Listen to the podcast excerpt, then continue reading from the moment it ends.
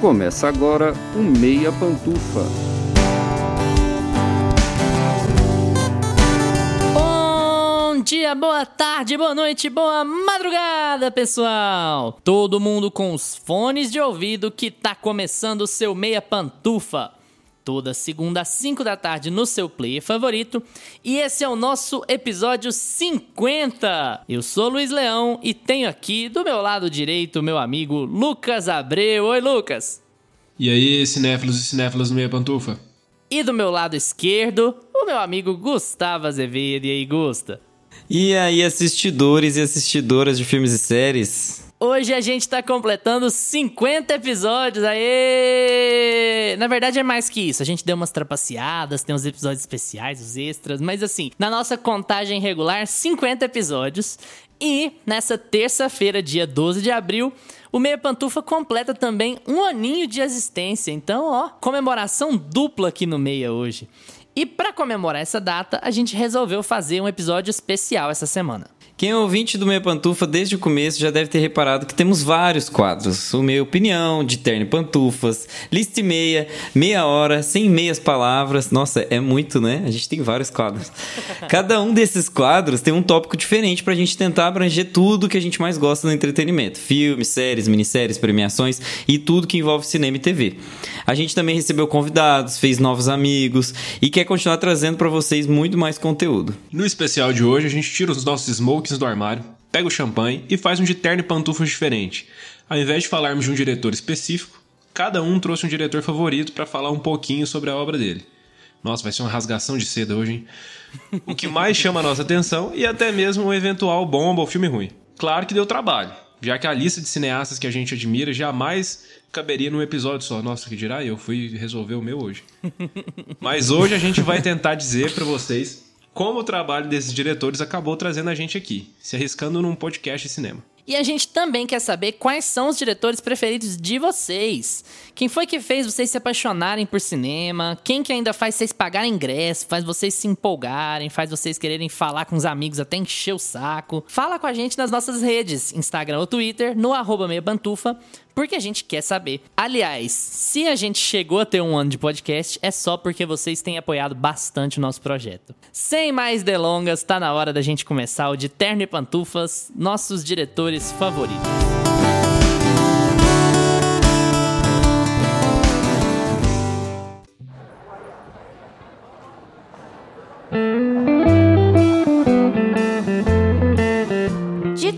Terno e pantufas. Antes de passar pro primeiro do episódio, eu queria fazer aqui um breve disclaimer para falar que a gente não vai fazer tratar esse episódio como uma eliminação desses diretores mais pra frente, né? Talvez a gente queira aprofundar bem mais em alguns caras aqui. A gente tem escolhas excelentes aqui na nossa curadoria. O Lucas já falou que ele demorou para escolher, inclusive, porque tem tanta gente foda que a gente tem que pensar. Algumas eliminações que foram dolorosas. Acho que teve até um conflito interno, assim, né? Tipo, será que esse é mesmo o meu diretor favorito? Nossa, mas o outro vai ficar Nossa, triste se ele ficar muito. sabendo disso, vai ter um problema. então, assim, a gente não está eliminando esses diretores de um episódio só deles. A gente tem muito tempo, muita vontade de fazer trocentos episódios diferentes aqui ainda sobre diretores. Mas fizemos essa escolha baseada em gostos pessoais e capacidade de evitar brigas ou de causar brigas aqui no podcast. Sabe o que, que a gente podia fazer pra ter bastante interação com a galera? Porque assim, a gente sabe que cada um tem um diretor favorito aqui, né? E aí depois a gente poderia fazer, assim, ter 30 segundos de defesa. E aí a gente defende por que, que as pessoas devem assistir o nosso diretor. E depois a gente joga lá no Instagram a votação. E aí o, o mais votado vai ser o próximo de Terno e Pantufas. Eu acho justo. em ano eleitoral, a gente faz debate, réplica, tréplica, e aí decide. assim.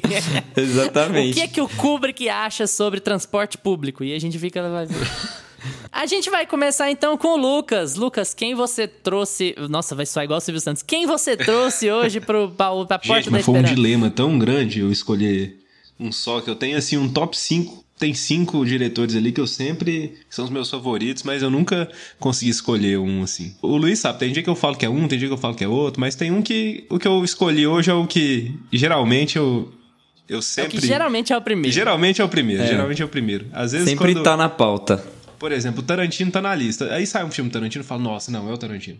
Mas aí passa, o tempo passa, e aí o Scorsese volta pro topo da lista. Eu vou falar do, do Martin Scorsese, que tá velhinho já, ainda lançando filme até hoje, graças a Deus. Scorsese faz 80 esse ano, gente. O que eu mais gosto do Scorsese, e por incrível que pareça, eu não gosto do mais clássico dele, que é o Taxi Driver. Que é o que, depois que lançou Coringa aí, é o que tá mais. tá sendo mais falado, né, dos anos pra cá. Mas aí eu já vou pegar aí no seu calo. Eu não sei se, se dá pra gente falar isso do Scorsese, não, hein? É. O Scorsese tem tanto filme clássico, cara. Ele tem tanto filme de primeira linha. Tá, outras pessoas falariam que é Os Bons Companheiros. É, é Touro Indomável. Cara, é. é... Não, ele tem, ó, só, só pra. Se a gente for pegar uma lista rápida aqui dos filmes do Scorsese, a gente tem Os Bons Companheiros, Taxi Driver, O Irlandês, que é o mais recente, O Lobo de Wall Street, Ilha do Medo, Os Infiltrados, Toro Indomável, Cassino, Gangue de Nova York, Caminhos Perigosos, só tem filmaço. Não tem um filme ruim. Tem um ou outro aí que eu não goste, assim, que, que, que eu gosto menos, digamos assim. que eu gosto menos, mas que você olha pro filme e você fala, cara, não tem como você falar que essa atuação é ruim, que esse roteiro é ruim. Às vezes você, você não, não te chama t- tanta atenção alguma coisa ali no filme. Porque às vezes eu acho que a gente fica até comparando, né? A gente gosta do diretor, ou de. Acho que tanto com o ator quanto com o diretor acontece. isso. A gente fica comparando, assim. A gente vai com expectativa e, e fica, nossa, mas aquele outro trabalho dele é melhor, não, mas ele tava melhor nisso. E óbvio que o, o Scorsese começou a fazer filme desde antes de, de- muito antes da gente nascer, né? Então, a gente não assistiu a, a obra dele em ordem cronológica, acho que ninguém aqui, né? Então eu vi as, as obras dele mais recentes e depois que quando eu me tornei fã dele, que eu fui buscar né, filmes mais clássicos dele, igual O Cabo do Medo, Rei da Comédia, Caminhos Perigosos, Taxi Driver, que são filmes ma- mais lá do começo da carreira dele. Cabo do Medo não, Cabo do Medo já é ali de 91. Mas esses outros todos são ali de final dos anos 70 para anos 80. O que, que mais chama atenção no Scorsese pra você, assim? Tipo, que que é? mesma Qual que é a, a, a veia, assim, do cara? Tipo, que você bate o olho e fala assim, meu Deus, esse filme é do Scorsese, eu preciso rever, eu preciso ver. E. Deixa que eu fazer um chama atenção? complemento, inclusive. Além do que, do que te chama atenção no Scorsese, é, complementa a sua resposta pensando o seguinte: eu vou apresentar para uma pessoa que nunca viu nenhum filme do Scorsese na vida, eu vou apresentar o Scorsese de acordo com uma característica dele, assim. O, qual seria a apresentação que você faria do Scorsese para essa pessoa, sabe? Cara, se for pra apresentar o Scorsese, pra mim é o jeito que ele conta a história. É o jeito que ele coloca o, o roteiro na tela. Porque uma coisa que a gente tem, que a gente sempre fala muito aqui, inclusive, acho que é até uma máxima, né, quando a gente vai falar de filme. O melhor jeito de você colocar alguma coisa em tela é você mostrar. Não me conta, não me fala, me mostra. É o que a gente.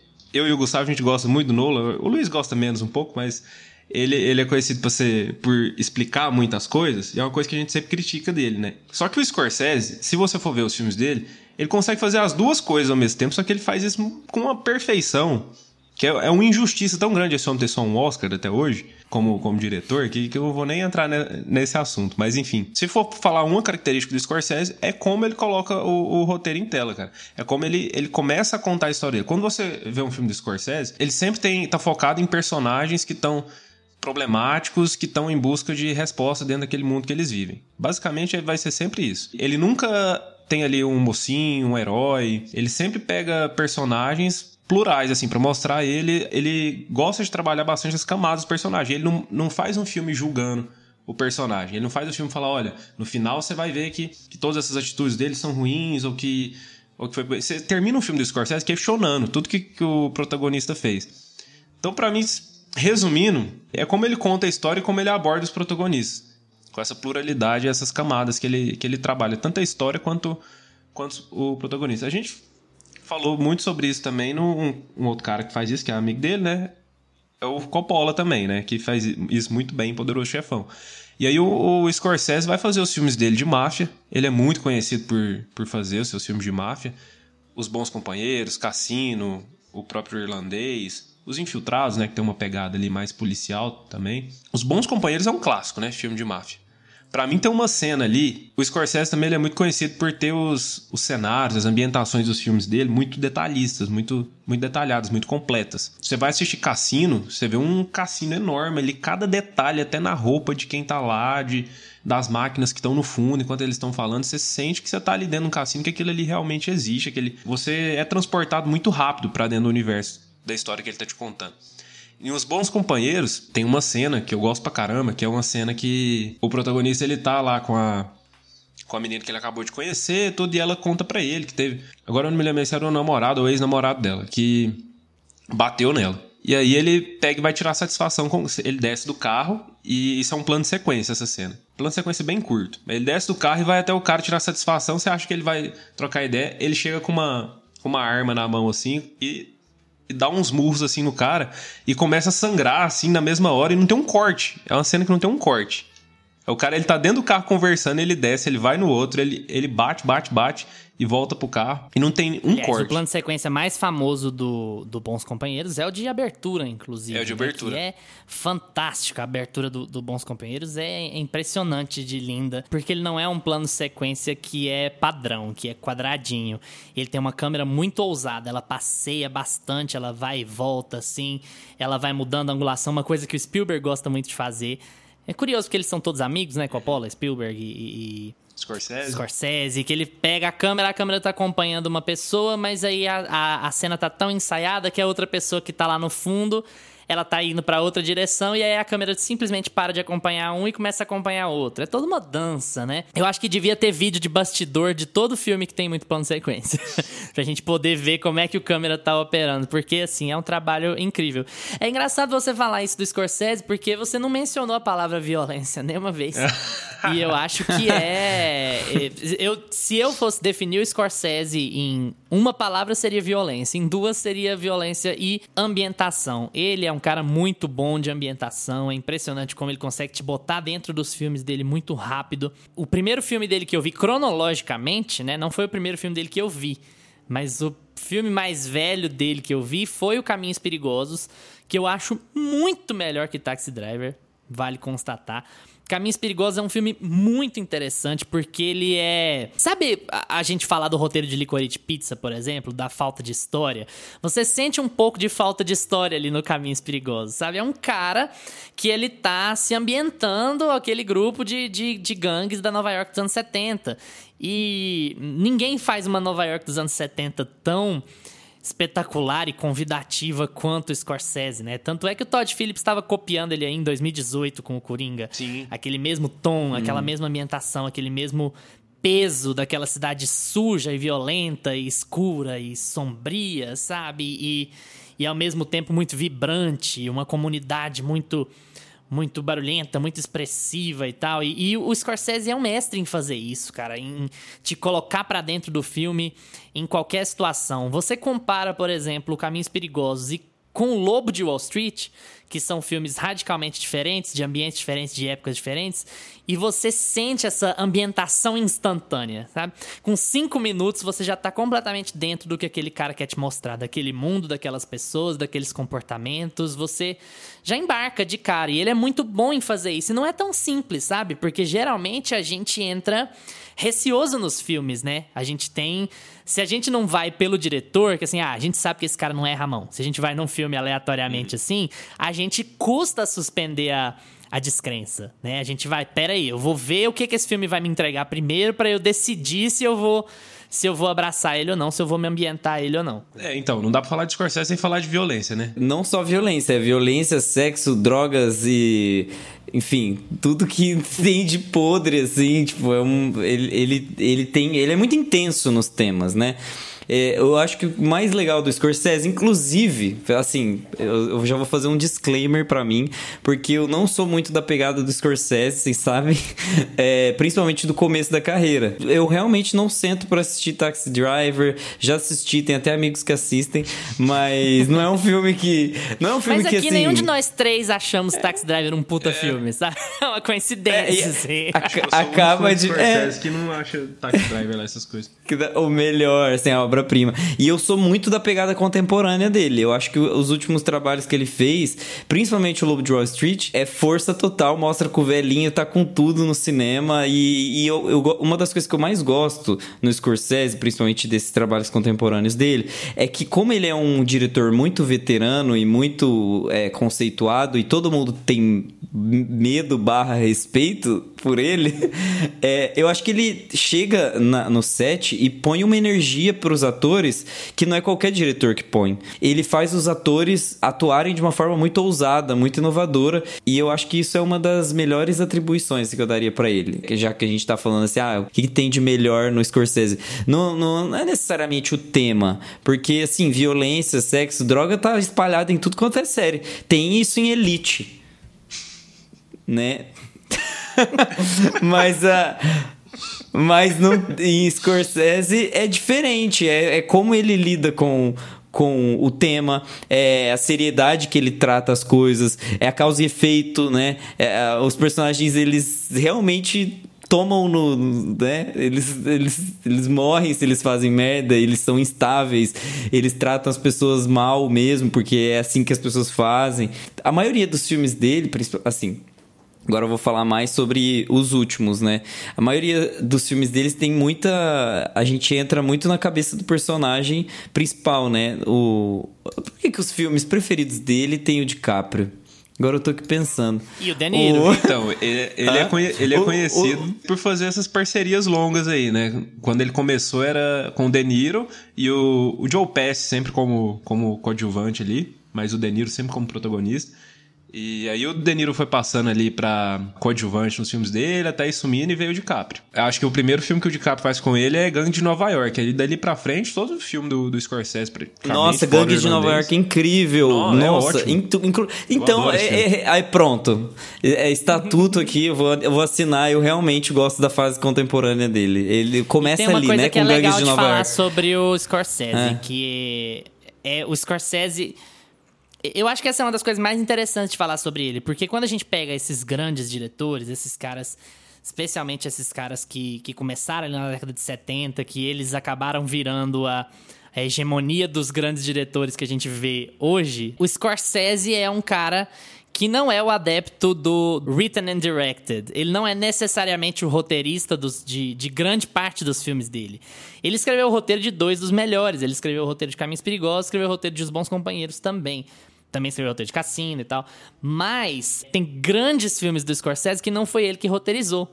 Alguns foram Paul Schrader, outros foram outras pessoas. Então, é legal esse aspecto porque é um cara que consegue pegar o trabalho dos outros de escrita e consegue transformar num puta filme. Eu acho que é até um sinal de assim, de fugir um pouco do ego, sabe?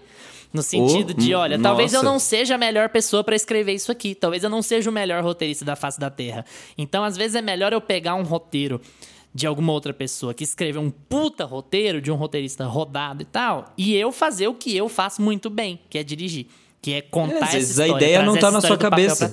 Né? Então, assim, é, é, é uma característica muito legal de apontar sobre ele, porque geralmente quando a gente faz de terno e pantufas, quando a gente fala sobre diretores, a gente costuma falar de diretor roteirista, diretor roteirista, porque os caras querem o projeto para eles, né? É autoral. O projeto é inteiro meu, eu faço tudo. E o Scorsese não necessariamente. Ele tem alguns roteiros, mas ele tem muitos grandes filmes que não foram escritos por ele. E isso é uma coisa muito relevante da gente dizer. E é legal do Scorsese também, porque nesses vários anos ele tem muito filme parecido, mas ele tem alguns filmes que fogem da casinha. Então, também, é o ponto né? que eu queria chegar. Ele, ele tem umas fases da carreira dele, né? No começo, ali, anos 70 e 80, ele tem essa fase mais urbana. E como o Gustavo falou também, ele mostra tudo que tem de podre, né? Então, quando ele vai fazer esses filmes mais urbanos, ele mostra podridão mesmo ali, a galera que é envolvida com máfia, o próprio Travis Bickle ali no Taxi Driver, que é um cara revoltado ali, um praticamente um fascista, que tá sozinho ali na cidade. Incelzão, ele é incelzão. É, um incel, exatamente, um incelzão. Um incel, quando a gente nem tinha esse termo ainda. Mas aí ele vai pra, pra fase dele ali dos anos 90 e ele fica na máfia. E aí depois ele vai para uns filmes bem diferentes. Então, o que, uma coisa que me chama muita atenção nele é que eu já gostava dos filmes dele, quando ele. Só que. E ele sempre escolhe, assim, uma temática que ele fica durante anos nela. Só que aí de uns anos para cá ele começou a, a, oscilar ali. Ele começou a fazer umas coisas diferentes. Apesar dele manter o estilo dele, uma coisa que a gente falou aqui no começo que é uma que você já bate o olho e vê que é um filme do Scorsese. Ele te prende no começo, ele já te transporta ali para aquele mundo, ele ambienta aquilo lá muito bem, e é sempre uma história que parece que ela é meio corrida no começo, É uma coisa que você não pode desgrudar o olho da tela, que ela vai, olha, esse é fulano, que mora aqui com fulano, que isso aconteceu assim, assim, assim. Quando você vê, você já tem um monte de informação, você já tem dentro daquilo, e aí Ele não ele gosta de começa... gastar tempo com introdução, né? É. Ele vai, tipo, é isso aqui, é isso aqui, pega aqui rápido, porque eu tenho muita história pra contar. Pega aqui o nome desse fulano, o que, que ele tá fazendo, onde eles estão, beleza. É, na hora que começa, você acha que vai ser aquele Uncut Gems, só que com a narração de fundo. só que aí não. Aí ele te dá a introdução, aí ele tem o tempo dele pra te contar toda a história, onde que aquilo ali vai parar. E aí ele vai pra nessa, nessa fase mais contemporânea dele, ele tem o Lobo de Wall Street, ele tem Ilha do Medo. Eu adoro Ilha do Medo. Pra mim, o Scorsese mostrando que ele também sabe fazer um, um puta de um suspense. Thrillerzão. Thrillerzão, nervoso, assim, né, e-? Nossa, Ah, o pessoal da República do Medo já ia falar: será que não é de terror esse filme? A gente... Porque, cara, é um filme de terror, na minha opinião. Eu, eu, quando eu assisti, esse filme é de 2010. Esse filme me, me deu medo mesmo, sabe? Ele é um, um, um filme de, de fantasma, quase, né? Ele tem várias, é, Tem várias tenso, cenas. né? Assustador. É, tem várias cenas. Quando ele entra no farol mesmo, ele tem várias cenas ali que ele tá sendo perseguido por um fantasma, que, né, a gente sabe no final do filme o que, que é que tá acontecendo. Ou não, mas, enfim. Sabe, sabe. Acho que ele é bem claro no final. É. Então, assim, ele tem, ele tem essas fases dele, ele tem o estilo próprio dele, com toda essa introdução, essa ambientação, a violência. Aí ele vem com silêncio, né? É, em é o que- 2016. e ele vem com de três silêncio. horas dos Eu monges amo tibetanos. silêncio. Que chama o Gente, menino tá do vendo? tic-tic boom. É, e ele tá ali falando Que de não era do violência, de violência, Tic-Tic-Boom, aí ele é. vai falar de fé. Três horas, três padre. Então, foi o Adam Driver e o... e o Cara, mas. os- e, inclusive, olha como ele é bom em plot twist, né? Que até em silêncio tem, assim, várias reviravoltas, no, no- principalmente ali no final. É, e o filme é muito bem construído sem ele precisar daquilo tudo que ele tinha feito antes, né? É um filme novo mesmo. É uma coisa. Eu sinto muito frescor. A no- invenção de. Hugo Cabret também, gosto. cara, é um filme muito bonito. Inclusive foi... Teve É dele? É dele. Calma aí. Para É, tudo. ué. É dele. Gente, eu. Tô descobrindo que eu Faz o amo Scorsese. episódio com o Ele- IMDB aberto, Gustavo. Ele tá Eu descobrindo tô que, na verdade, ele descobrindo gosta que mais eu ainda do amo Scorsese. o Sc- E aí você tá naquela vibe ali, não, vou ver um filme do Scorsese. O Scorsese é aquele cara, né, violência e tal, aquela podridão. Aí você vai ver a invenção de Hugo Cabret, um filme mó bonito, cara, que fala sobre cinema, sobre a história do Lindo. cinema. E o protagonista é uma criança. E o filme todo colorido, com os efeitos visuais. E ele é um cara que sempre trabalhou com efeito prático, né, aquele cara mais...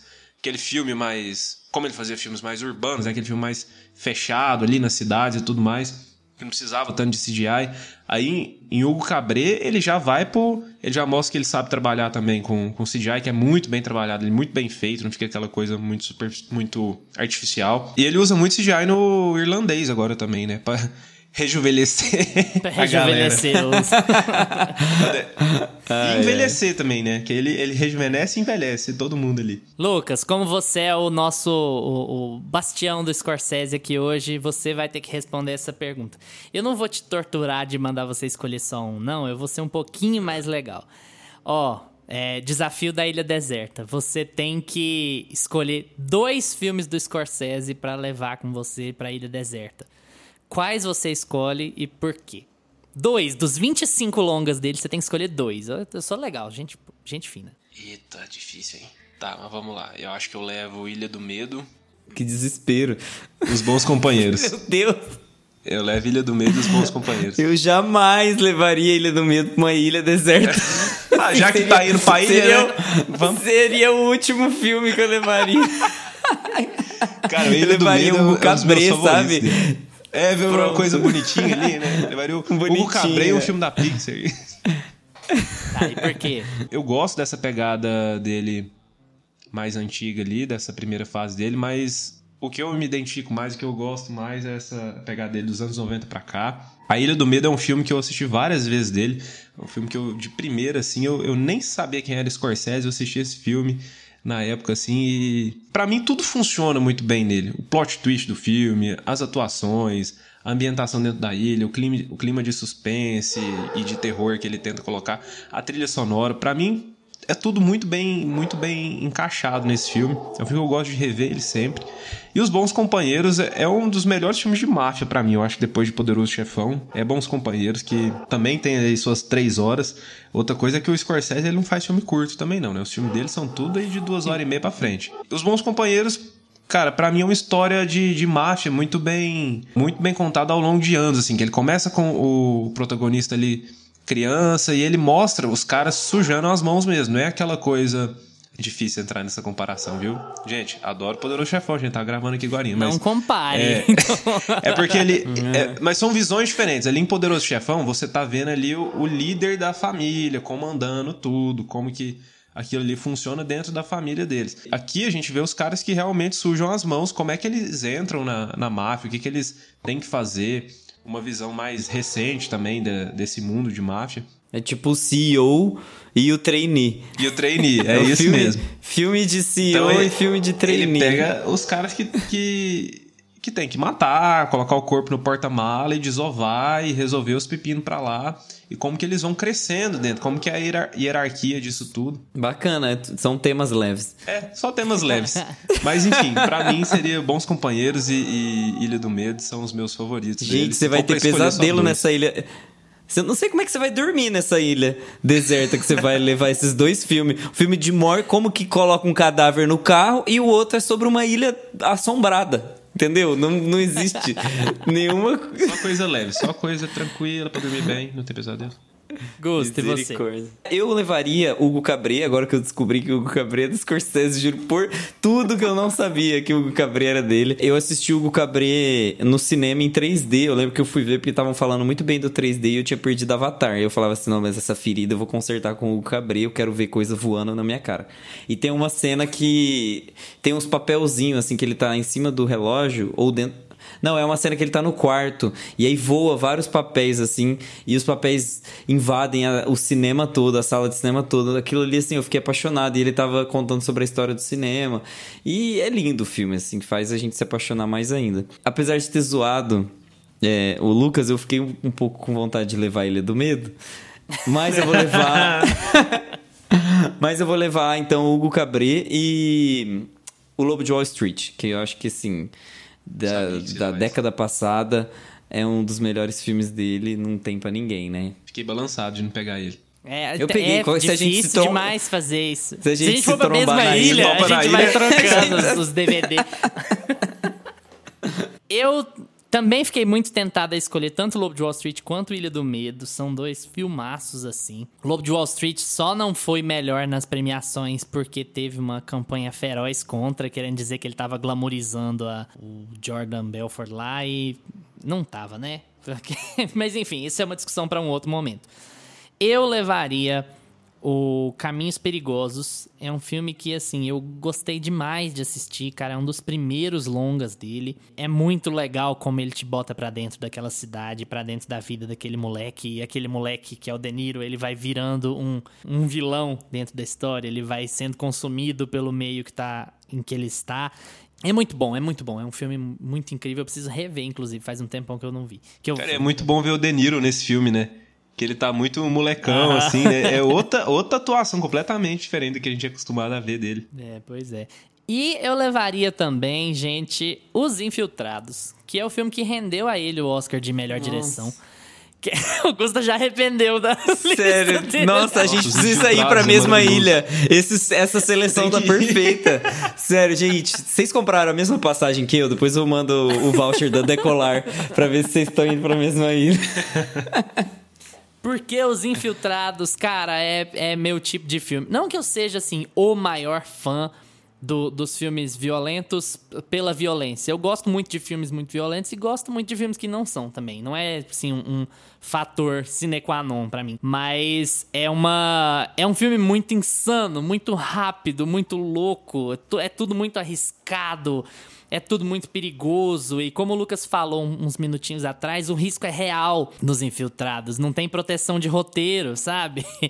E o filme é de 2006, capaz a gente já pode falar, né? Morre gente pra caralho, sabe? Você viu o nome da pessoa lá? Fulano é famoso, não é garantia de nada. Pode ser que ele morra. E aí você e vai. E é engraçado, tanto filme foda que ele tem, ele ganhou o Oscar de melhor diretor por causa desse, né? Que, que é excelente também, mas assim, você põe na, na fileira da- das comparações, você pensa, nossa, mas podia ter ganhado aqui. Nossa, mas podia ter ganhado aqui. é um cara que passa muito por isso. E, enfim, ele ganhou esse Oscar e esse filme é muito louco porque ele é muito rápido, muito confuso. Fulano é, é bandido, mas é do bem, mas é do mal, mas é do bem, mas é do mal. E é assim, até legal, até pra acabar com essa história de bem e mal, né? Fala que é tudo muito cinza ali, é todo mundo muito fudido É, da cabeça, todo mundo muito dele. merda e tal. E é um filme que vale total a pena. Esse eu levaria pra ilha tranquilamente.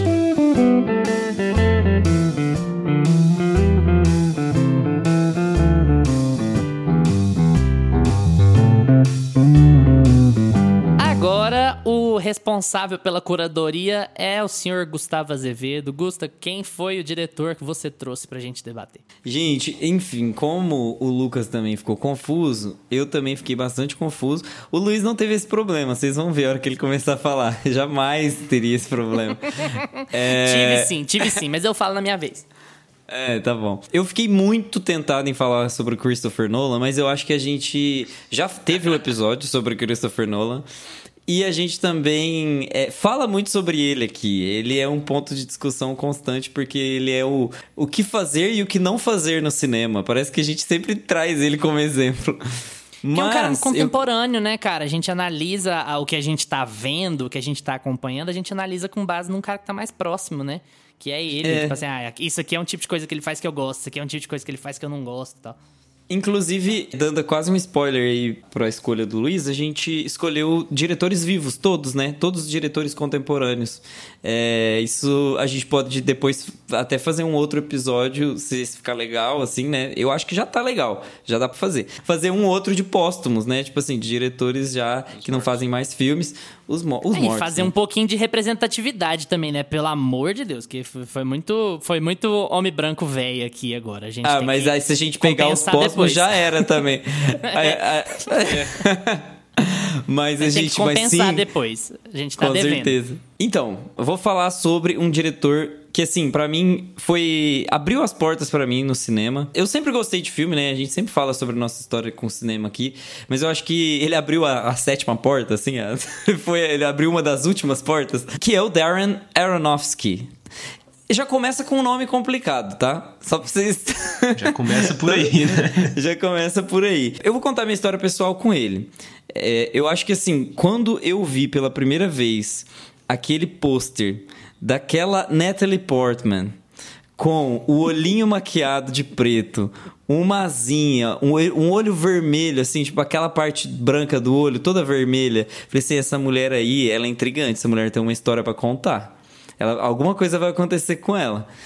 Eu fui assistir esse filme, eu queria aplaudir, eu queria assistir de novo, eu queria assistir de novo. E eu acho que eu, eu furei, eu ganhei de aniversário um DVD do Cisne Negro, eu nem tinha coleção de DVD.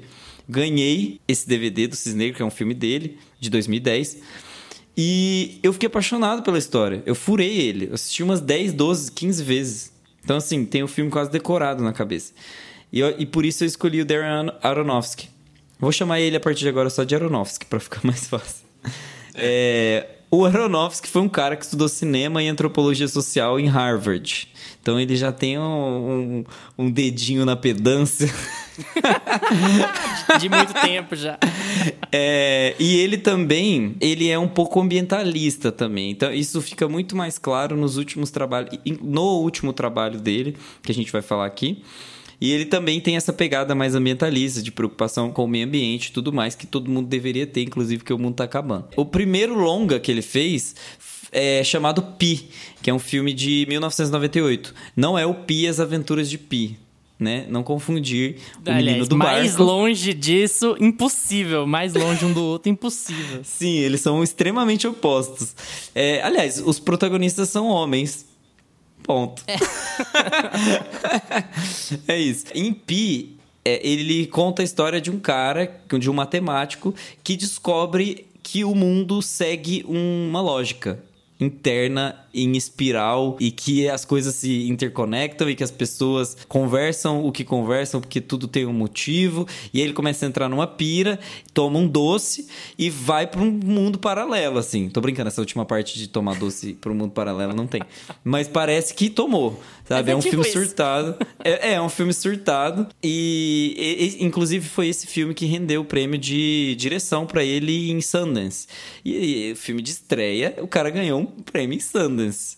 Vocês estão ah, querendo que eu não ia trazer qualquer um pra cá, apesar de, de né? Ah, tem outro detalhe legal. Ele por muito tempo teve um bigode que parece comigo, sabe?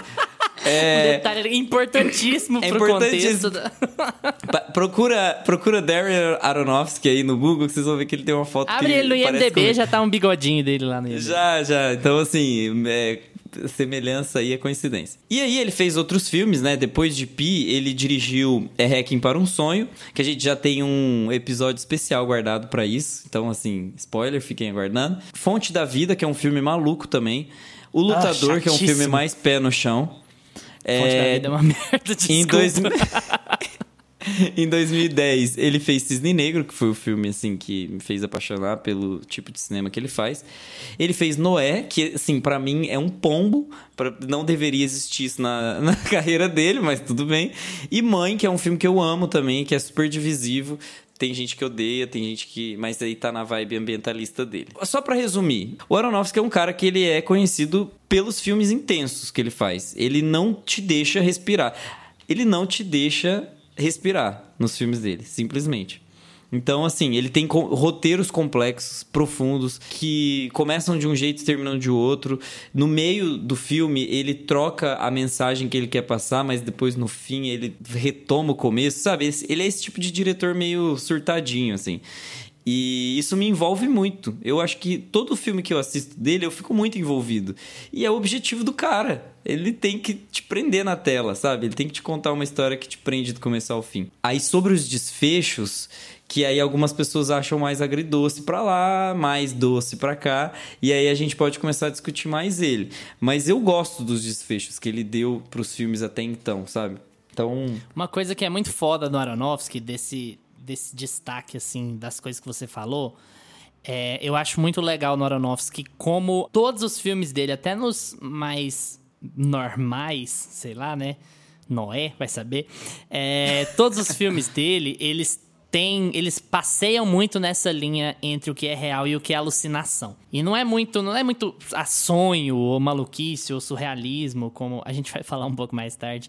Mas assim, é alucinação mesmo. Você tem eventos que você sabe que boa parte dos eventos que você tá acompanhando, eles são reais. O que você tá vendo tá rolando mesmo.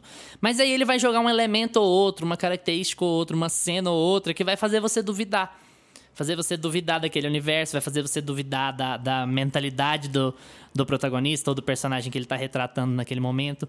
E é muito legal quando ele faz isso, porque, pelo menos pro meu gosto de filme, é muito. Eu adoro duvidar das coisas. Eu não, eu não sou muito de ter as coisas muito certinhas na minha frente, como o meu diretor vai apontar mais pra frente. Mas, é... Mas, assim, é muito legal como o Aronofsky faz isso e como o Gusta falou, sempre deixando atenção, né? Eu acho que o Aronofsky teve a intenção de fazer Mãe como a obra-prima dele. Eu acho que era, é- era isso que ele estava querendo alcançar. Não, Mãe vai ser minha obra-prima e tal. Mas eu acho que a obra-prima dele é Cisne Negro. E não só por reconhecimento no Oscar, na academia, nem nada assim, mas é em Cisne Negro que ele balanceia perfeitamente entre realidade e alucinação em que você duvida de tudo que tá acontecendo e você vê a progressão do personagem e é uma progressão é, Breaking Bad, né? Não é uma progressão do personagem evoluir, é uma progressão do personagem regredir. Ela regride enquanto pessoa pra ela evoluir enquanto artista.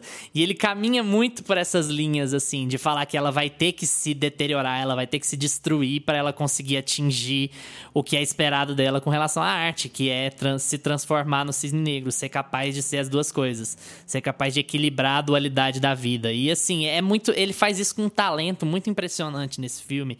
E o filme tem aquela cara de, de thriller pipoca de cinema em alguns momentos, mas ao mesmo tempo ele é muito psicológico, ele é muito forte. E aí ele tem essa atriz principal que é que ganhou o Oscar pelo papel, que é uma atriz que todo mundo sabe há muito tempo que é foda. E o filme vai te envolvendo de um jeito e ele chega naquele desfecho que para mim, já que você já respondendo a sua pergunta, é ideal. E pra mim ele costuma acabar muito bem. O desfecho de Cisne Negro é maravilhoso, porque o ponto é, ai, morreu, não morreu, tanto faz, não é a ideia, não é, não é importante se ela viveu ou se ela morreu. O objetivo dela, ela atingiu. O objetivo dela era ser capaz de interpretar os dois cisnes, ser capaz de invocar a maldade nela, a rebeldia, fugir da, da pressão da mãe, fugir da pressão da sociedade, fugir do, do próprio abuso do diretor, que abusa para tirar alguma coisa dela, mas é um abuso. Então, assim, o jeito de ela encarnar aquele cisne negro para poder se livrar desse tipo de coisa. E quando ela consegue a ovação, no fim das contas, que ela passou pelo processo, beleza. O trabalho dela foi feito, o arco do personagem foi completo. Foda-se se ela tá viva, se ela tá morta. Não faz a menor diferença pra história.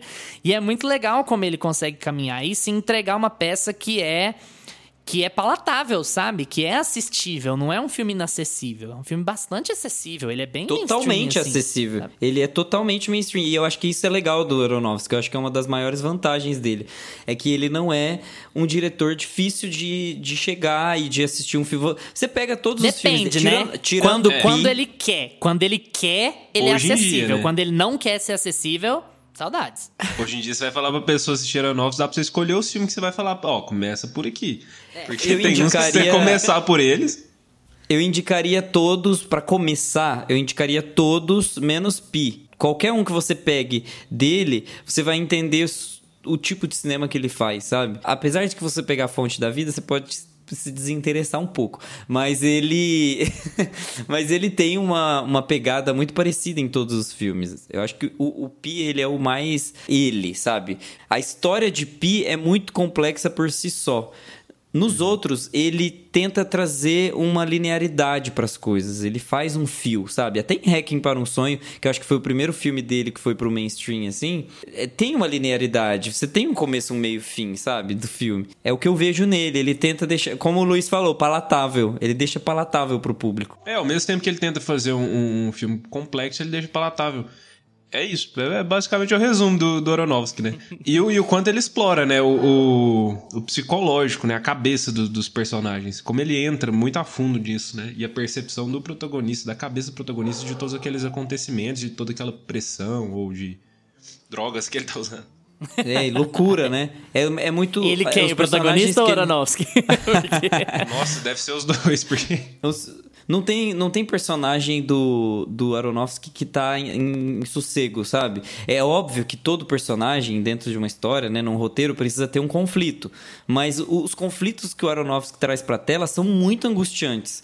A, a pessoa não tem, não tem paz, e você não vê caminho de saída pra ele. O filme mais normal dele é Noé, que o cara tem que salvar a humanidade. Entendeu? Então, Só isso, uma tarefa básica. Colocar os bichos tudo dentro do mar. Assim, você tem que colocar um leão dentro de, uma- de um barco, sabe? Então, assim, não, não tá sendo fácil ser um personagem do Aronofsky. Eu não queria ser, apesar de gostar de assistir. E assim, tem um tempinho que ele não lança nada novo, né, cara? O último longa dele foi Mãe, 2017. Ah, inclusive, Foi, tenho novidades pra incrivelmente- vocês. Quem que é o protagonista de A Múmia? O melhor A Múmia já feito. O Brandon Fraser. Brandon Fraser. Brandon Fraser vai estrear o novo filme de Darren Aronofsky que se chama Whales. Agora eu não sei se é Whales, Whale. The Whales ou The Whale. The Whale. The Whale, que é a Brandon baleia. Fraser tá voltando aí, né? Inclusive, E o ele vai Brandon estar no novo filme do Scorsese que sai esse ano também. Demais. É, e ele vai fazer um, um cara que tem, que tem obesidade. Na verdade, é assim: ele vai interpretar um cara que chama Charlie, que é um homem de meia idade que tá sofrendo por causa de um romance que ele teve, um romance gay, inclusive, que ele teve, que teve desfechos horríveis. Assim, parece que o cara morreu. E aí ele entra numa depressão profunda e começa a engordar, engordar, e ele vira essa The Whale, sabe? Pejorativamente falando, ele fica muito obeso. E aí ele é, passa por vários laços com a filha, é, tenta se reconectar com as pessoas, enfim, e tenta superar o sofrimento que ele tá passando ali por uma doença que ele tem. Parece que vai ser um filme bem interessante. É uma peça de teatro, inclusive bem linear, mas o Aronofsky vai dar um, um jeitinho, né, dele. Eu Uma acho que não vai ser ele vai dar. uma aeronofscada, assim. dar a complexada dele ali. né? E, e, assim, eu não sei se vocês ouviram, mas Brandon Fraser. Brandon Fraser. É com A, né? Eu sempre com- falo- eu- quero muito ver ele. A gente já comentou isso aqui num episódio aí pra trás, mas eu acho que o Lucas nem, nem tava aqui no podcast ainda. Eu queria ouvir de novo de vocês sobre Mãe. Obra-prima ou maior pedaço de merda do Aronofsky? O que, que vocês acham? Eu vi Mãe, e inclusive eu gosto pra caramba, um dos meus filmes favoritos do Aronofsky. Ele é aquele filme que tem quem ama e quem odeia, né? Aquele filme ficou bem, bem polêmico aí, foi bem pro mainstream. Mas, cara, eu, eu fui assistir. O Aronofsky é o tipo de filme que você não pode ver nem o trailer, né? Pra não estragar. É o filme que é bom você certeza. chegar bem cru pro filme. E eu fui ver assim e falar, não tinha lido crítica nem nada, tinha visto no máximo dois posters do filme. E aí, aquele filme começa, e eu não tava entendendo muito bem o que era a pegada dele. Quando chegou ali no, sei lá, primeira uma hora de filme que eu fui pegar, falar, ah, é sobre isso que ele tá falando. Então, e aí, então, Mãe, pra mim me pegou muito por conta disso. Além dos plots que tem, é, eu fui sem saber completamente qual era a temática que ele queria abordar ali. E quando eu, eu entendi o paralelo que ele tava fazendo, falei, cara, genial, genial isso que esse cara fez aqui. O jeito que ele consegue colocar em tela e as metáforas que ele consegue fazer em volta da, da história que ele. em volta da história base dele, né?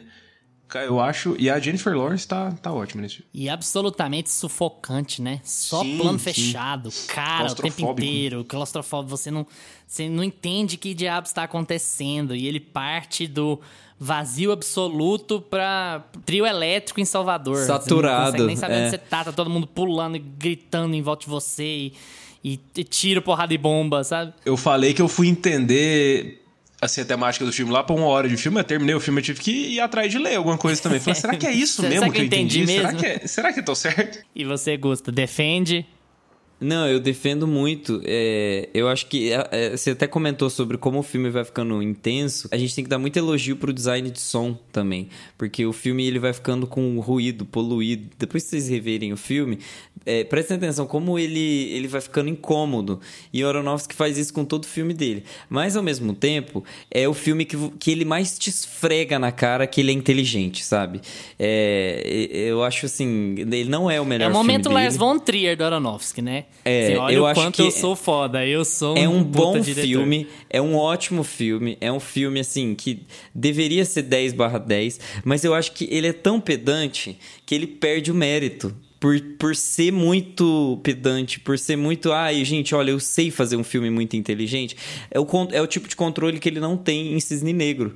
Né? Eu acho que em Cisne Negro ele deixa, as- apesar de ser um filme muito tenso, ele deixa as coisas mais leves. A direção dele não aparece tanto, porque o tema já é muito pesado. Os temas que ele trata são complexos. Então, se ele começa a deixar a direção e o ponto de vista dele muito aparente, como se fosse um TED Talks, é, fica chato o filme. Ele tem que deixar o filme acontecer naturalmente ali, né? A gente sabe que. TED. Talks com pagode. Estourou. É o nosso jeitão de explicar as coisas. Mas acho que vocês entenderam, né? Tipo, é, é a voz do diretor saltando demais pra tela, sendo que os recursos que ele tem, na verdade, são o roteiro, os atores, é, o design de som.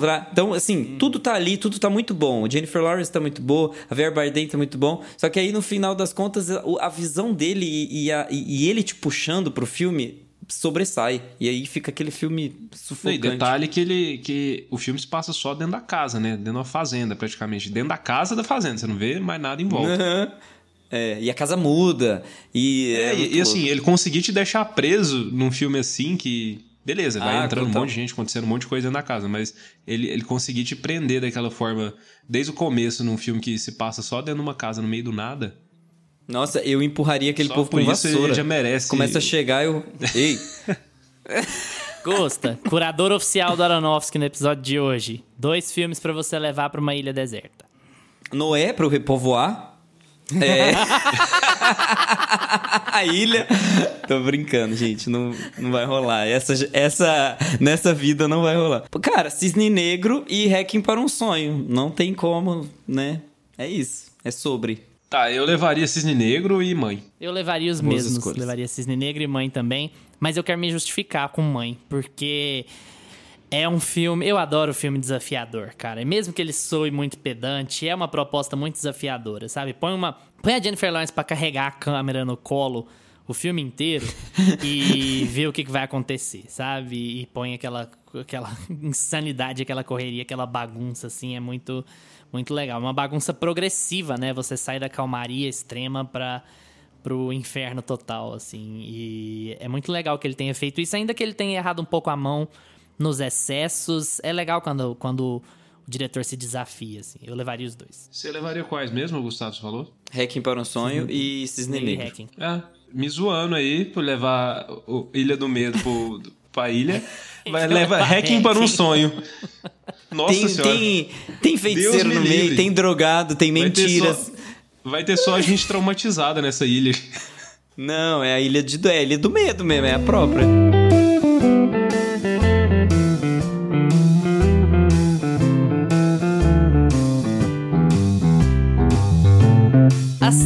Assim como o Gusto e o Lucas, eu tive alguma dificuldade com essa pauta. Embora o Gustavo vá dizer que não, eu tive sim.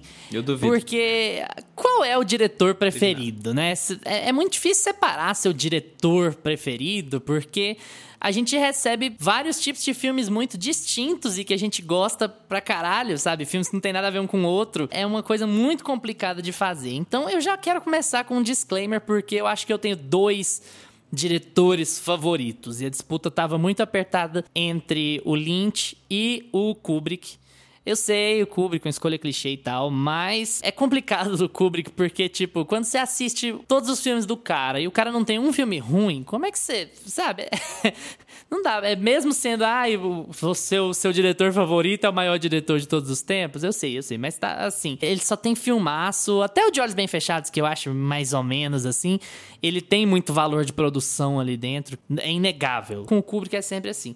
Mas como a gente já fez episódio do Kubrick aqui e era, seria a escolha mais óbvia, eu fui com o Lynch, que é ali o meu segundo barra primeiro diretor favorito. Como vocês já devem ter percebido aí, não foi surpresa pra ninguém desse podcast que eu escolhi o Lynch. Nem, pra, nem pro Gusta, nem pro Lucas, nem pra minha esposa, nem pra qualquer pessoa com quem eu já conversei de cinema na vida, não ficou surpresa. Biografiazinha rápida, o Lynch nasceu em Montana, nos Estados Unidos, no dia 20 de janeiro de 46, ou seja, ele tá com 76 aninhos. E ele não é só cineasta, né? Ele é pintor, ator, artista, plástico, músico, escritor, a porra toda. E ele já foi nomeado a três Oscars de direção e um de roteiro. Pra quem não conhece ele ou não conhece os trabalhos dele, o Lynch é o que dá pra gente chamar de cineasta surrealista pop digamos assim. Não sei uma definição meio aleatória, mas é- acho que é por aí. O Lynch estudou pintura, mas ele começou a trabalhar com cinema já no final dos anos 60. E ele fez uns curtas já bem Lynch, bastante ousados. Tem vários desses curtas no catálogo do MUBI, inclusive, se vocês tiverem assinatura do MUBI, vai lá dar uma conferida. São bem rapidinhos mesmo, 5, 6 minutos. E o melhor desses curtas, na minha modesta opinião, chama O Alfabeto, que é de 69. Ele já tem todos os elementos, assim, que me fazem achar o Lynch um, um diretor incrível, sabe? Aquela aparente falta de sentido, a repetição de elementos pra perturbar toda a perturbação emocional que, que aquilo causa, perturbação visual, exploração dos sentidos. O Lynch é um cara muito assim. Ele vai dar várias entrevistas por aí, já, já depois de velho, falando que sobre sonho, sabe? Ele é muito focado em, em filosofia orientalista, em apaixonado na história do Tibete, dos monges tibetanos. E toda a obra do Lynch toda a obra dele que ele se permite ser ele, ela é muito envolta nessa hora de sonho, uma coisa meio etérea, que você não sabe o que tá acontecendo porque as coisas não fazem muito sentido. É quase uma uma realidade suspensa que parece a realidade, mas na verdade não é. E aí depois ele descamba e faz umas coisas muito loucas pra te provar que aquilo não tá realmente acontecendo. Correndo o risco de rasgar muita seda aqui, vamos passar pra frente. O primeiro longa do Lynch, ele faz em 77. Ele não tava lá com essa grana toda e é Eraserhead, que é protagonizado pelo amigo dele, que é o Jack Nance. E o Eraserhead conta a história de um operário que tem que lidar com a namorada em crise, com os sogros nervosos e com um filho recém-nascido que é literalmente monstruoso. E o filme tem aquela ambientação, a gente falou sobre Taxi Driver, Caminhos Perigosos. É engraçado que esse filme também tem uma ambientação assim de caos urbano, de pressão social sobre o trabalhador. Ele é em preto e branco, diferente dos outros dois. E tudo isso é envolto nessa hora de surrealismo, né? Ele é pai de um recém-nascido que é um monstro, que inclusive até hoje o Lynch não fala para as pessoas como é que ele fez aquele monstro, como é que ele fez aquele bebê. Ele não fala que material, que jeito que usou. E, enfim, tem aquele surrealismo e aquela tensão, aquela pressão que é a especialidade do Lynch. Esse filme foi amplamente apreciado pelos diretores da época. O Kubrick, que acabei de mencionar, inclusive, chegou a chamar Razorhead de filme favorito dele. Tem uma lenda urbana aí que diz que o Kubrick fez o elenco do Iluminado assistir a Razorhead antes de começar as gravações para falar, ó, é essa tensão que eu quero que vocês passem. E para você ter ideia onde é que chegou o ponto, apesar de o filme ter sido lançado só no que eles chamam de Midnight Movie, um filme que não teve lançamentos enormes, não foi para grandes salas de cinema, só que os diretores ficaram apaixonados. O George Lucas chamou ele para dirigir Star Wars, ele não quis. E aí ele foi chamado para dirigir trocentas outras coisas, não quis também. O Mel Brooks chamou ele para dirigir O Homem Elefante que ele aceita, ele acaba dirigindo Homem-Elefante sai três anos depois. Se você quiser entender como é o artista Lynch, Homem-Elefante não é o filme para você ver. Homem-Elefante é um filme normal. O Lynch tem dois filmes normais. Um chama Straight Story, que é tipo a história correta, literalmente. E o outro é o Homem-Elefante, que é o filme que traz ele pro mainstream. O protagonista é o Anthony Hopkins, inclusive. O Homem-Elefante é um filme bom, mas é um filme normal, não tem a menor cara de Lynch ele é um protagonista que ele tem uma deformação horrível no rosto e aí o filme vai tratando a jornada dele pela vida com aquela deformação. Muito legal, mas não enquanto análise do diretor especificamente. Depois daí, eu já tô falando pra caramba, eu quero que vocês intervenham depois, mas não falem mal do Lynch pra mim, senão vai ficar triste. Depois do Homem-Elefante, ele dirige Duna, de 84. Ele pega o primeiro blockbuster dele para dirigir, o Homem-Elefante. Esse é um sinal de que ele não deveria fazer Star Wars, inclusive. É, ele recusou Star Wars para fazer Duna. E... Nossa, que péssima escolha. Mas era, já que era você queria, segundo ou terceiro Já que você queria que a gente começasse a intervir a sua fala, eu já começo a falar aqui, ó.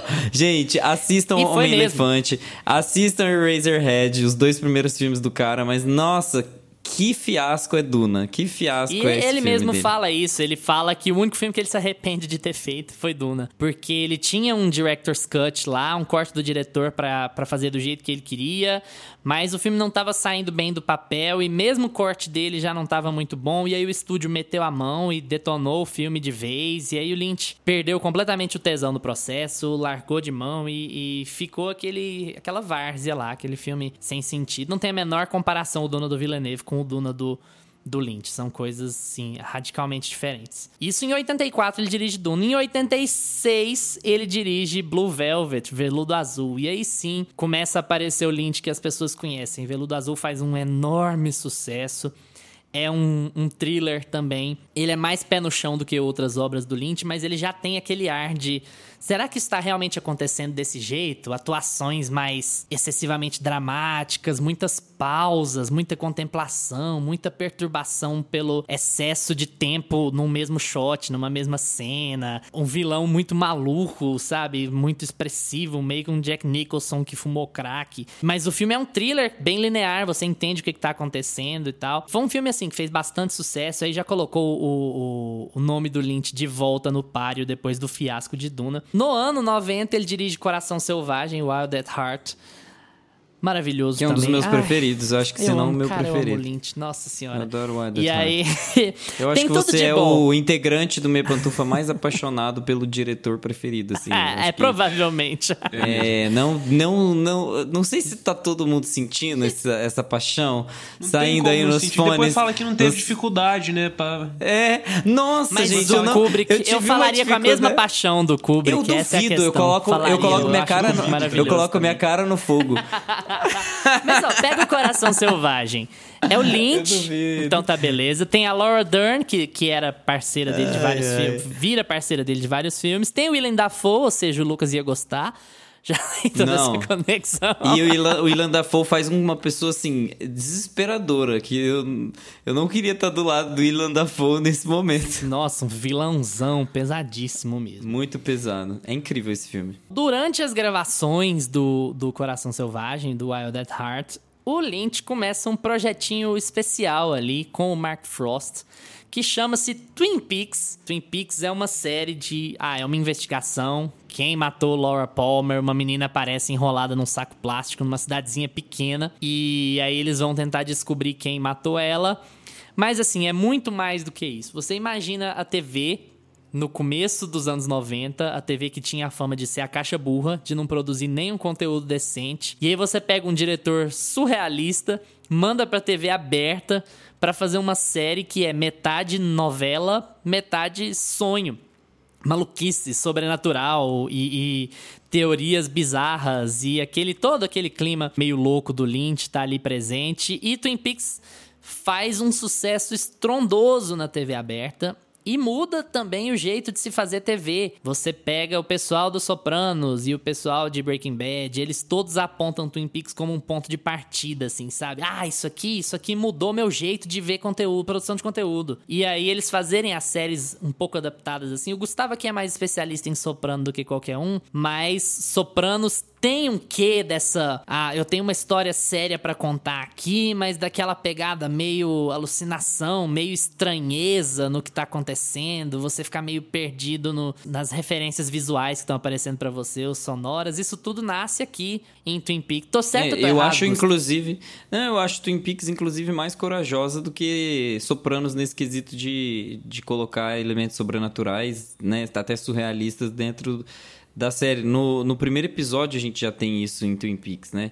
Era É, TV aberta, em- né, cara? E Sopranos... é Sopranos- TV fechada. Era muito É, arriscado. Era muito. E em Sopranos eles não fazem isso até, é, assim, vários episódios pra caminhar pra, pra, pra gente chegar nesse ponto de, é, de virada, né? O Sopranos, é só no quinto episódio que a gente descobre que o Tony Soprano é um vilão, um anti-herói, né? Que a gente conhece hoje. Muito depois que a gente descobre que os elementos sobrenaturais estão presentes na série. E Twin Peaks é muito corajosa. Acho Twin Peaks demais. É uma das melhores séries, assim, já feitas pra TV aberta. Não é uma série que eu consigo revisitar tão fácil, porque tem que ser fã de Lynch pra ficar reassistindo aquilo. Não, e assim, a primeira temporada é muito boa, o começo da segunda é bom, mas a emissora intervém, o Lynch vai filmar, como, como eu falei antes, o Lynch vai se enfiar no, no Wild at Heart, no Coração Selvagem, ele se desliga um pouco do que tá acontecendo em Twin Peaks, e aí a coisa desanda completamente, eles perdem totalmente o tom da primeira temporada, o tom do começo. Numa tentativa desesperada de renovar para a terceira temporada, o Lynch volta para os últimos episódios, dirige. Os últimos episódios da série são bons já, eles voltam aquele tom da primeira, mas não foi suficiente para renovarem a série, ela foi cancelada. E cancelada ao ponto de o Lynch faz um filme no ano seguinte para contar. O filme é um prequel, né? É um prévia, é antes da morte da Laura Palmer pra emendar as pontas que ele queria emendar, e aí ele. Emendar do jeito que o Lynch emenda, né? Deixando as coisas ainda mais loucas. Desemendando. E É. aí, depois, 25 anos depois, ele vem com a terceira e última temporada de Twin Peaks, mas aí não tem restrição de Mark Frost, não tem restrição de emissora, aí é full Lynch. Aí é uma experiência absolutamente surreal. A terceira temporada de Twin Peaks é muito mais complicada, muito mais inacessível. A gente assistiu simultâneo, né, Gusto? E a gente ia comentando Sim. um com o outro, falava tipo, que porra tá acontecendo aqui? Mas assim, eu 2017 gostei, não mas... foi um ano fácil. É daquele Foi tipo que eu complexo. falo assim, eu gostei, mas eu teria dificuldades de recomendar, porque você tem que ser casca grossa, fã de Lynch, pra, pra absorver a terceira temporada de Twin Peaks. É, eu acho que o Lynch ele é um dos diretores aqui que a gente comentou que ele é, realmente a gente seguiu uma escadinha assim de diretores mais palatáveis para diretores menos palatáveis, porque eu acho que o Lynch a gente precisa fazer um elencar quais filmes você precisa começar a assistir para entrar no universo dele sem muitas é, sem muitos choques, se isso é possível. Diferente do que eu falei do Aronofsky, que você tirando ali o pi, qualquer filme você assiste e entende o processo dele e entende a trajetória daqueles personagens, se você cair num, num Mulholland Drive da vida do, do Lynch, é capaz de você desistir de assistir outros filmes Ah, dele. não, calma Então, aí, calma aí, calma eu aí. acho eu vou, que- en- vou intervir. Eu acho que o Mulholland que Drive Mulholland já Drive não é um bom exemplo, Gusta. Mulholland Não Drive é, é o filme, filme mais pop entrar. dele. É o filme mais pop dele, é o filme que foi pro Oscar, é o filme que levou indicação ao Oscar, além de Veludo Azul dele. Foi um filme que, É, que soltou eu a Naomi Watts pro mundo, sabe? Ele não é tão eu começaria assim, por sabe? eu começaria por Veludo Azul, talvez The Elephant Man e depois eu partiria para Mulholland Drive, até porque Mulholland Drive tem continuação. E aí É, mas aí só é- ladeira abaixo. Outra coisa. Mulholland Drive, eu também não acho que é um bom começo pro, pro Lynch, não, apesar de eu ter começado por ele. Mas. talvez Mas- um próprio exemplo. É, porque assim, Mulholland Drive, beleza, foi pro Oscar, tudo, é um filme que um dos filmes dele que se tornou mais mainstream, é o filme dele, eu acho que talvez um dos mais comentados até hoje. E só que é um filme que você assiste, ele é um, ele é de 2001. Ah, 2001. Ele tem uma cara de ser do final dos anos 80, início dos anos 90. Ele tem uma cara assim, de ser um filme menor, mais barato, e mais você não. Isso, de cara, o, o público que tá indo ali ver esse filme já não, já não compra muito. E aí, mas beleza, você vai pela história, você vai pela narrativa do filme e tudo mais. E ele é totalmente confuso, você as coisas vão passando e você fala, o que, que tá acontecendo aqui? Eu tenho um misto de amor e ódio com esse filme, que, que tem um monte de coisa que eu falo, cara, que genial isso que ele fez, mas ao mesmo tempo eu fico, cara, por quê? Não, não Sabe, eu fico, eu fico é a muito pergunta que se faz filme. sempre assistindo Lynch. É, é. Pergunta, por quê? Pergunta que se faz deixa, deixa eu só fazer uma outra por ponte que que aqui, eu tô aqui, que a gente vai chegando lá. por que, que eu, só, eu tenho apenas seis anos, por que, que eu vim parar aqui? Aí depois do, do Coração Selvagem, ele, o próximo longa dele é Estrada Perdida, Lost Highway, que é muito bom também. Incrível. Aí um pouquinho mais longo, um pouquinho, um pouquinho mais louco, mais sobrenatural. Depois o próximo longa dele é A Straight Story. Uma história real. Aí um filme bem mais simples de novo. Aí ele puxa de volta, empurra o Lynch pra dentro de volta, vira um diretor comum ali. Depois de uma história real, o Straight Story de 99, o próximo longa dele é Mulholland Drive, que é o Cidade dos Sonhos, e aí é, eu faço igual fanbase de Twitter do Restart, eu fecho os ouvidos para vocês falarem mal de Mulholland Drive. Esse filme é uma obra-prima. Esse filme é maravilhoso, é impressionante o que ele consegue fazer aqui dentro e a aura de todo elemento Lynch que você precisa para entender ele tá ali, cara. Ele tem um, uma história linear para te ó, beleza, Sim. o que, que aconteceu com essa mulher? Ela, ela perdeu a memória, ela não sabe o que, que ela. O que, que ela é, o que, que aconteceu com ela, ela estava envolvida num acidente, aí a outra vai ajudar ela, e você vai se envolvendo naquele mistério, vai tentando entender o que está acontecendo com ela, vai atrás das pistas com ela e tal. E aí chega um determinado momento, lá nos últimos 20 minutos, meia hora, que ele vira a chave. Tipo, literalmente, ela abre uma caixa com uma chavinha, aí a câmera vai para dentro da caixa, e aí o filme vira uma outra coisa. Completamente diferente. Ele brinca totalmente com com a sua cabeça para falar assim: ah, você achou que você estava entendendo? Você achou que você tinha pegado o que eu estava fazendo? Então vem aqui, que você não pegou, não. Deixa que eu tenho uma caixa ele... para te mostrar. É, e aí ele inverte completamente o filme, ele enlouquece totalmente o filme. Mas, evidentemente, eu não vou falar, não sou tão inteligente assim. Eu fui ler para saber o que, que as pessoas achavam do filme, o que que. É, quais eram as interpretações que eles davam, porque o Lynch não gosta de dar interpretações, o Lynch não explica. Ele detesta explicar coisas, fala, ó, o que tá na tela é o que você tem que ver, eu não tenho que te explicar. O que você recebeu do filme é o que você tinha que receber dele. Só que aí, assim, você percebe várias críticas ali à cultura de Hollywood e, e à cultura da, da traição e da, do falso amor e da vingança e do, do, do ressentimento, do ciúme e tal. Tudo colocado na relação daquelas duas, porque a interpretação que se dá é até a abertura dessa caixa, a gente tem um sonho. Depois da abertura da caixa, a gente tem o que realmente aconteceu entre as duas. A primeira parte do filme é uma interpretação da personagem da Naomi Watts sobre a situação. E a segunda parte, o final do filme, é o que realmente aconteceu entre as duas. E aí o filme muda drasticamente, muda de tom, ele muda. Até a fotografia muda um pouco, o jogo de luz dá uma, dá uma secada, assim, ele fica menos etéreo, fica mais mais verossímil e tal. E o filme tem uma, uma virada louca, assim. E esse, eu acho que é a melhor obra do Lynch no total, porque ela, ao mesmo tempo, ela tem um alcance, um relativo alcance mainstream, mas ela não, de, ela não esconde o que é o Lynch, ela não esconde o que o Lynch quer mostrar. É diferente, por exemplo, do Homem-Elefante, que não tem nada das características que fazem ele ser o diretor que ele é. Aí depois tem lá o Império dos Sonhos, de 2006, mas o Império dos Sonhos, esse é pra fã die hard mesmo. Ele tem três horas e ele não faz o menor sentido. Eles foram escrevendo o roteiro enquanto o filme estava sendo filmado. Então ele é, uma, ele é um pesadelo, ele é um filme de terror. Ele é um pesadelo maluco de três horas em que as coisas não são mal encaixadas, não fazem sentido e são apavorantes. Ele é escuro, tem grito, tem muito close, tem muita expressão. Um show da Laura Dern, mas assim, você assiste e se você tiver cabeça para assistir as três horas, você termina o filme e fica. Quê? Hã? Já é, aí já tem, é total. E depois ele, fica. Assim fica nas suas costas o, o, repetir o pesadelo na hora de dormir, né? Daí você, você e fica... esse é aquele que, tipo assim, não adianta você ir ler, procurar na internet explicações pro roteiro, não, porque você não vai achar, cara. Vai ter um monte de coisa ali que. E eu acho que é esse o charme do Lynch. Aqui eu já queria que vocês conversassem, não sobre o Lynch, mas sobre esse tipo de filme, porque eu acho que vai muito de acordo com o público, sabe? Tem gente que precisa entender o que está acontecendo.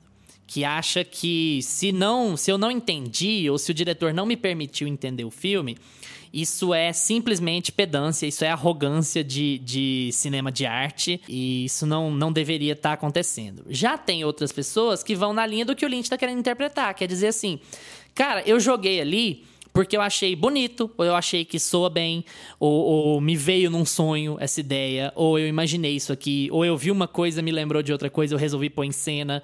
E não necessariamente que todos os elementos que estão dentro do meu filme têm que casar com o que está escrito no roteiro. Às vezes eles são elementos simplesmente imagéticos ou sonoros. E o Lynch faz muito isso. É uma linha de filme que é inacessível por causa disso. Porque quando a gente vai buscando explicação, a gente sofre, porque a gente não vai achar na maior parte dos casos. Vocês acham que vocês são assim não para todos os filmes, mas que vocês aceitam bem esse tipo de filme, vocês não aceitam de jeito nenhum esse tipo de filme, é meio termo, vai depender do diretor, vai depender do, do filme. Como, como que vocês interpretam isso para a vida cinéfila de vocês? Ah, eu acho que depende muito do diretor. Eu particularmente eu gosto muito de filmes que você tem que entender ele ao longo do filme. Você não pega a história logo de cara e ele vai te dando elementos ali ao longo, ao longo da história que lá no final eles vão se encaixar, beleza? Às vezes não se encaixa, às vezes você o próprio Mãe, por exemplo, que a gente comentou, foi um filme que, beleza, se você assistir ele duas vezes, você vê que tudo se faz sentido ali. Mas de primeira, às vezes, você não pega tudo, você não pega todas as referências, tudo que ele tá querendo dizer, você pega o, o você pega o geral que ele quer te dar ali, mas você não. Às vezes fica alguns detalhes perdidos. Você fala, ah, mas por que aconteceu isso? Aquela cena, o que aconteceu? E o Lynch, para mim, ele é full, full, full isso. De, de ó, eu vou jogar aqui e é isso. Não vou te explicar, não vou no final não vai fazer sentido. Em Mulholland Drive, beleza. Se assiste até o final, faz total sentido, tudo. Tem algumas coisas que ainda não, mas que você releva também. A no história geral, principal, ela fecha. Né? A história principal, ela se fecha. Ele tem todo um, um, um corte ali no final que é basicamente para te explicar. Mas eu, eu não acho que necessariamente o filme tem que te explicar. Não é isso que me incomoda. É, é ser o que me incomoda é, é o filme.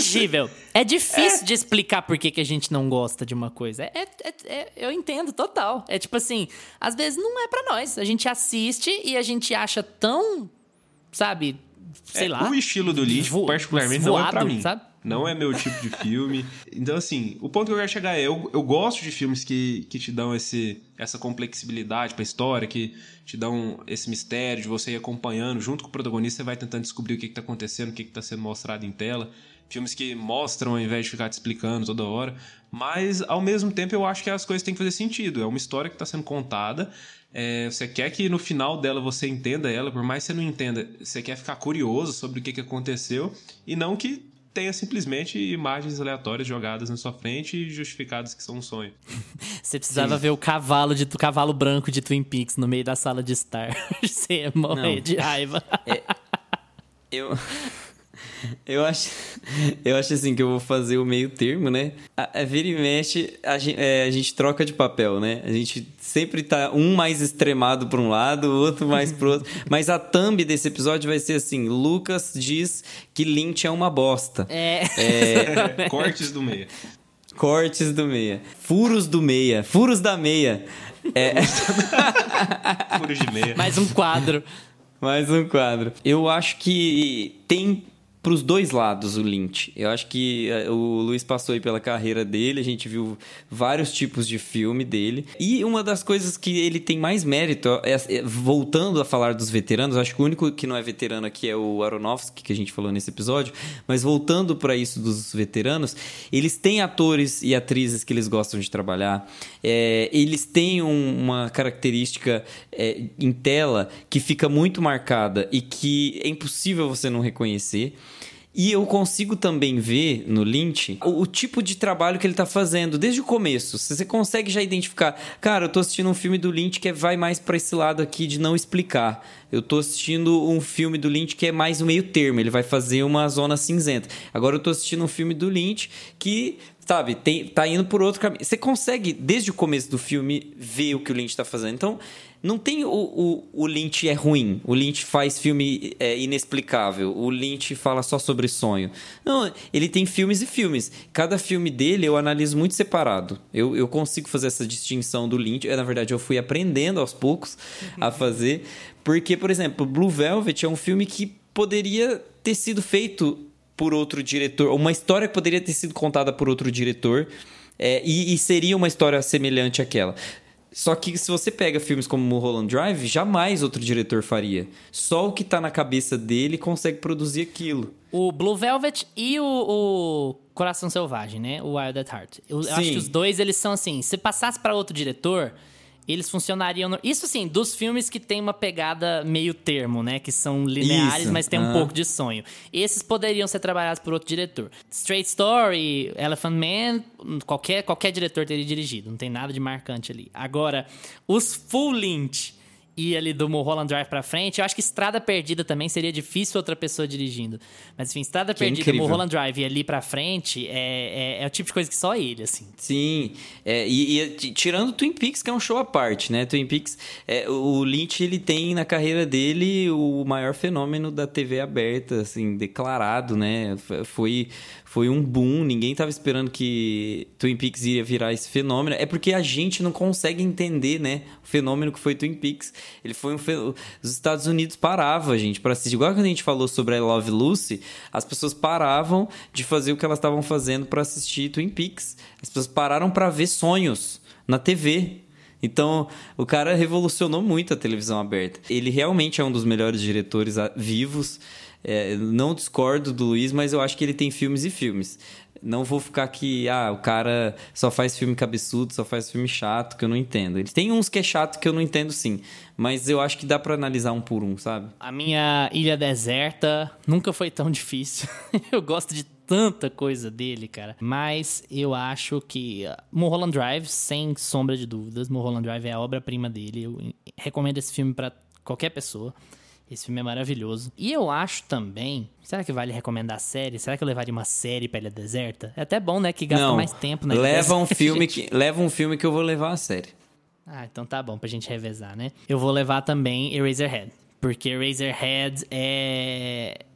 É muito revolucionário, cara. Que filme foda, que filme pesado e, e doído e perturbador e tenso e aí ele vai ficando mais e mais bizarro e ele vai o filme vai te irritando aquele choro daquele menino aquela gritaria e aquela pressão na cabeça daquele cara e aí tá aquela coisa assim aterrorizante, de sufocante em cima de você. E depois o Lynch entra na loucura, põe uma mulher cantando dentro do roteador. É. é...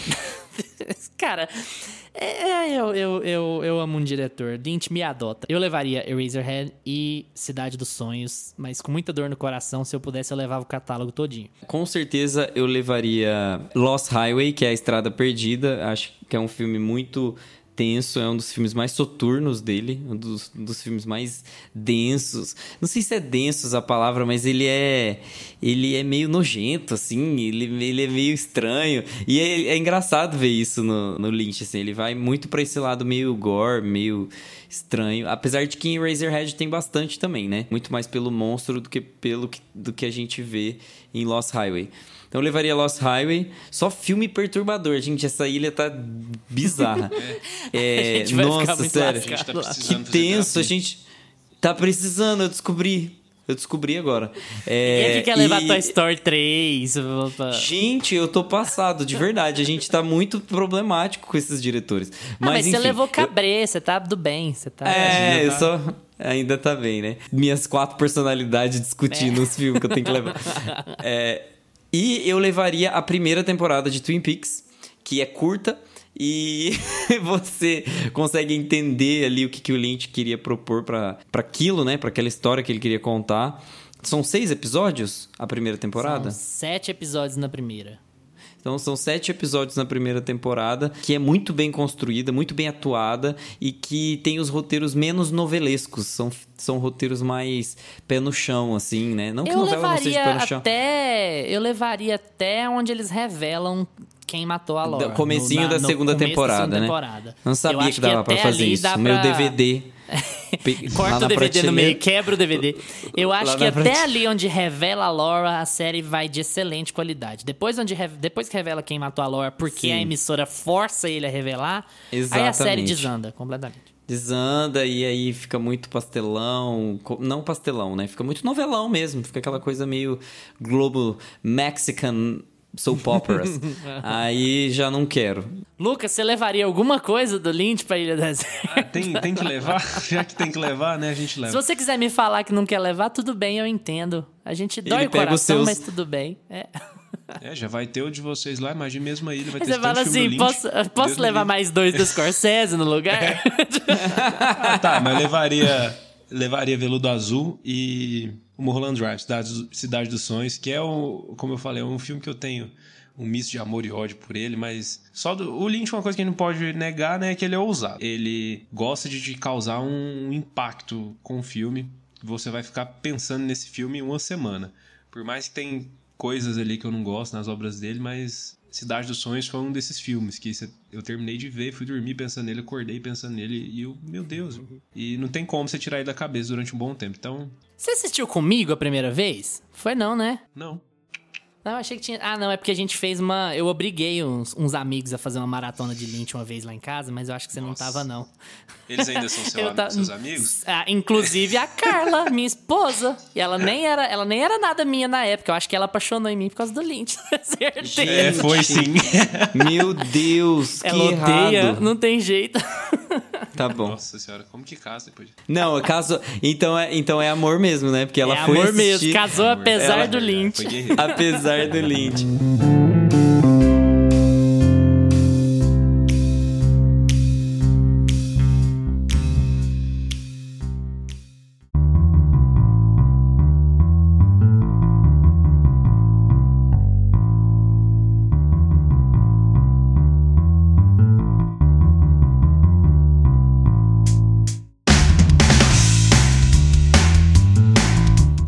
Gostaram do episódio? O que mais vocês querem ouvir aqui no Meia Pantufa? Troca uma ideia com a gente no Instagram, no Twitter, arroba Meia Pantufa, porque a gente responde tudo que aparece por lá. Valeu pela atenção de vocês. Tchau, Augusta. Tchau. Achou que eu ia ficar o episódio inteiro sem falar, né? O Lucas tá de microfone novo, gente. Vocês vão ouvir uma voz suave e aveludada a partir desse episódio. Tchau, Veludo Lucas. azul. Muito obrigado por essa compra. E, e a luz do microfone dele é azul, né? O microfone é azul, em homenagem ao Lynch, que ele adora tanto. Tchau, Lucas. Até semana que vem.